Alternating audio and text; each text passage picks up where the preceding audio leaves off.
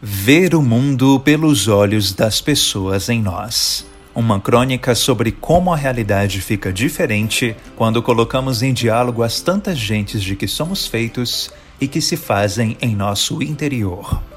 Texto e narração: Diego Barbosa.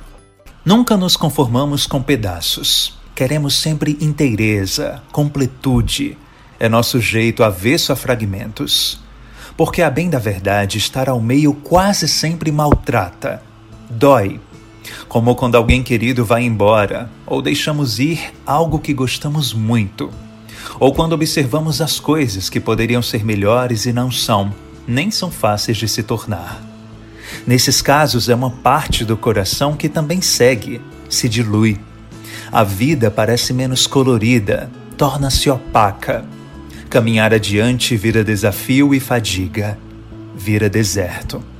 Mas alguém um dia escreveu que o amor, além de servir para a perpetuação da espécie, protege da esterilidade e das solidões mais fatais. O ódio, apesar de maior, mais tentacular, sucumbe. O amor é que tem propósito.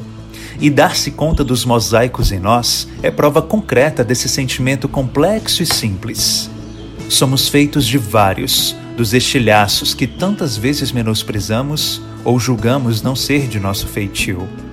Em busca de uma ilusória totalidade, quebramos o pacto com o espírito uno da humanidade. Sem o outro, tornamos-nos apenas matéria seca e bruta, selvageria e silêncio.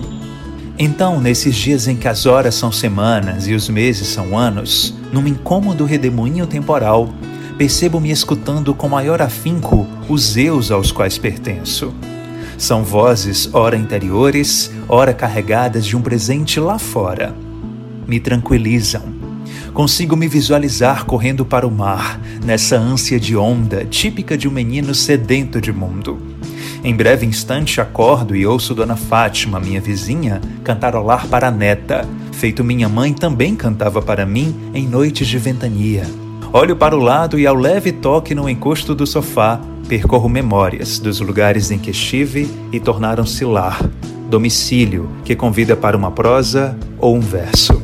Também me conecto com Gari, que passa atordoado às terças, quintas e sábados na rua, carregando as pesadas sacolas pretas encostadas nas calçadas. Com a costureira, que sai de casa de mansinho e com cuidado, só para comprar mais um tubo de linha e completar a produção das máscaras que passou a confeccionar. Com os médicos, de semblante calmo e coração intranquilo, a tentar minimizar os impactos e disseminar a cura, o bem. Olho para o céu, confidente e restrito, e ele testemunha a grata sensação que brota no peito pela minha percepção de que todos esses pedaços de gentes, sementes e universos sou eu também. Sou colagem única e insubstituível dos passos que, enquanto humanidade, atravessamos juntos.